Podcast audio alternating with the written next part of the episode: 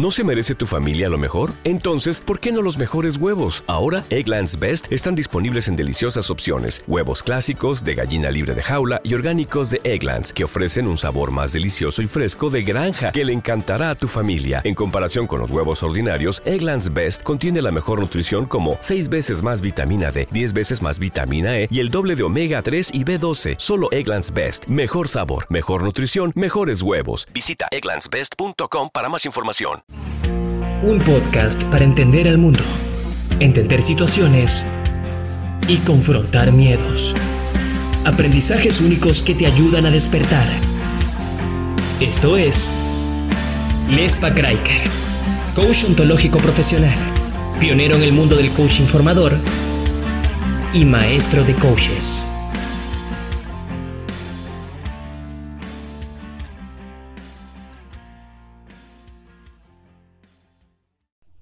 Hola, ¿cómo estás? ¿Cómo te va? ¿Todo bien? Acá Lespa de vuelta para continuar con las siete leyes espirituales del éxito. Hice un primer podcast, espero que lo recuerdes, donde hice una introducción eh, muy linda. No porque soy un campeón, sino porque es la introducción del libro. Y lo que hice fue facilitártela, resumírtela. Y ahí le doy como base a lo que viene, que son las siete leyes. Es muy importante esto para nosotros, si es que te interesa este tipo de nociones ¿no? o de ideas. Em, porque las siete leyes, básicamente, a mí lo que me cautivó y lo que me sorprendió y lo que me atrajo es que no se requiere que hagas grandes cosas, sino simplemente que dejes de joderlas a las siete leyes y que dejes de oponerte. Ya con eso se puede abrir como un fluir em, energético, porque son leyes espirituales, que puede favorecer un montón de resultados que quizá no estás obteniendo. O sea, en resumen, con dejar de oponerte a las siete leyes espirituales del éxito, quizá hagas una gran diferencia en tu vida. Para dejar de oponerte a algo tenés que conocerlo. Así que te voy a hablar de la primera ley de potencialidad pura y para eso te voy a repasar muy brevemente el podcast anterior, que te recomiendo de vuelta que lo escuches. Eh, en ese podcast, básicamente distinguí dos cosas, ley y éxito. Ley como proceso en este caso, como un proceso que es ley, o sea, un proceso que es de una manera y no es de otra, y es un proceso para el cual vos no haces nada para que ocurra ni tampoco podrías hacer demasiado para evitarlo, más que oponerte, que es lo que probablemente estés haciendo. Pero ese proceso está en otro nivel, digamos, en otra dimensión. Eh, el sol está cayendo en este momento y no estamos haciendo nada para que se ocurra, pero hay una sincronicidad perfecta, ¿no? Y eso pasa, y adentro tuyo, mientras vos me escuchás, hay miles de procesos ocurriendo perfectamente sincronizados que vos no manejás, porque vos solo me estás escuchando a mí. Entonces te apoyaba a que tengas ese nivel de conciencia, de poder mínimamente aceptar la idea de que existe algún tipo de conciencia superior ordenadora con capacidad de sincronicidad infinita. ¿Ok? Hasta ahí. Segundo, éxito. Éxito como la capacidad de realizar tus deseos y sueños con facilidad y mínimo esfuerzo. Me encanta esta definición, porque nosotros hemos comprado y hemos aprendido que el éxito requiere laburo, sufrimiento, es una locura y terminamos muertos, entonces es con la gota así y, exprimir la toalla. Y no digo que no, el entrenamiento te acerca bastante más al éxito. Pero mm, también el hecho de dejar de oponerte a las, leyes, a las leyes espirituales. Primer ley espiritual del éxito, la ley de pura potencialidad o la ley de potencialidad pura. Esta ley está basada en que somos en esencia, o sea, esencialmente, conciencia pura, energía pura, creatividad infinita.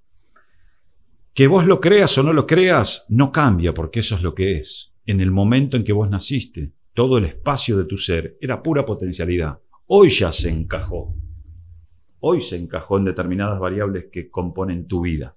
Cuando naciste era pura potencialidad. Y lo que yo quiero que podamos comprender juntos es que según esta primera ley espiritual del éxito, aún seguís siendo pura potencialidad. Más allá de algunas ideas, juicios, creencias, opiniones que achiquen esa potencialidad, que son em, creencias que elegiste adoptar en tanto fuiste creciendo. Siendo así, pura potencialidad es también alegría pura, es también conocimiento puro, silencio infinito, equilibrio perfecto, simplicidad y buena aventuranza. Esta es tu naturaleza, podés negarlo si querés, muchos lo han venido haciendo hasta hoy. Esta es tu pura potencialidad y esta es la primera ley espiritual del éxito. En este lugar de pura potencialidad existe la capacidad de satisfacer cualquier sueño y con mínimo esfuerzo. Porque el campo de pura potencialidad es tu propio ser, o sea, reside en vos. Entre más lo, lo experimentás, este campo de pura potencialidad, más cerca estarás de tu propio ser. Y estar cerca de tu propio ser o en referencia a tu propio ser es lo que yo voy a llamar, y en adelante voy a usar esa definición, estar en autorreferencia. En contraposición con estar en referencia al objeto. Estar en referencia al objeto es estar en referencia a cosas, historias, personas, cuestiones materiales, circunstancias. Y básicamente, cual sea tu punto de referencia, tu propio ser o el objeto, va a marcar toda la diferencia en el tipo de vida que puedes llegar a tener. Espero me estés siguiendo hasta acá. Si me conoces, sabes que me gusta y rápido. Siempre podés retroceder y volver a escuchar. La propuesta es estar en autorreferencia. En tanto estás en referencia al objeto, estás fuera de tu ser. Imagínate tu manera de observar como si fuese un reflector o una linterna, pero no con luz difusa, una mira láser, con luz enfocada. En tanto vos miras hacia allí, todo el resto lo dejas en oscuridad. Cuando estamos en referencia al objeto, dejamos en oscuridad nuestro propio ser. Y el estado de referencia al objeto fuera de nuestro ser, como te decía, está en referencia a historias, cosas, personas, situaciones, circunstancias. Por supuesto, busca aprobación de otros a través de su comportamiento. Buscamos a través de nuestro comportamiento la aprobación de otros. Por eso estamos en referencia al objeto. Y de alguna manera es una anticipación a alguna respuesta del mundo. Nos anticipamos a algún tipo de respuesta o queremos controlar algún tipo de respuesta. Y eso está basado en el miedo. Entonces te voy a resumir. La referencia al objeto está basada en el miedo.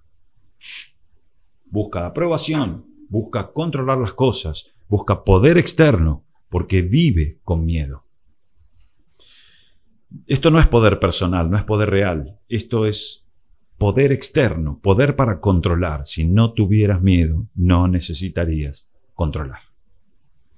En la referencia al objeto, tu referencia es tu ego, tu máscara social que necesita aprobación, control y poder externo. Porque vive con miedo. Tu verdadero ser está libre de estas cosas. Es, primero, inmune a toda crítica. No tiene miedo a ningún reto y no se siente inferior a nadie. Y sin embargo, y paradójicamente, es humilde, porque tampoco se siente superior a nadie. Entiende de alguna manera, en un nivel de conciencia de potencialidad pura, que todos somos potencialidad pura. Y de alguna manera no estamos separados y somos lo mismo. Por eso no podría sentirse inferior, ni tampoco superior de algo que es igual. Aún así es humilde, experimenta respeto por todo, por todas las personas, por todas las cosas y por todas las leyes. Esta es la diferencia esencial entre referencia al objeto y referencia a tu propio ser autorreferencia. Poder verdadero es el poder basado en la autorreferencia. Esto sería algo así como poder verdadero versus poder falso. El poder falso es el poder apoyado en cosas, circunstancias. Por ejemplo, tenés un gran título, tenés mucho dinero, tenés un hermoso cuerpo, tenés, en fin, quizá me estés escuchando y luzcas muy bien, estés en una posición muy atractiva. Eso es referencia al objeto. Y ese poder es poder falso.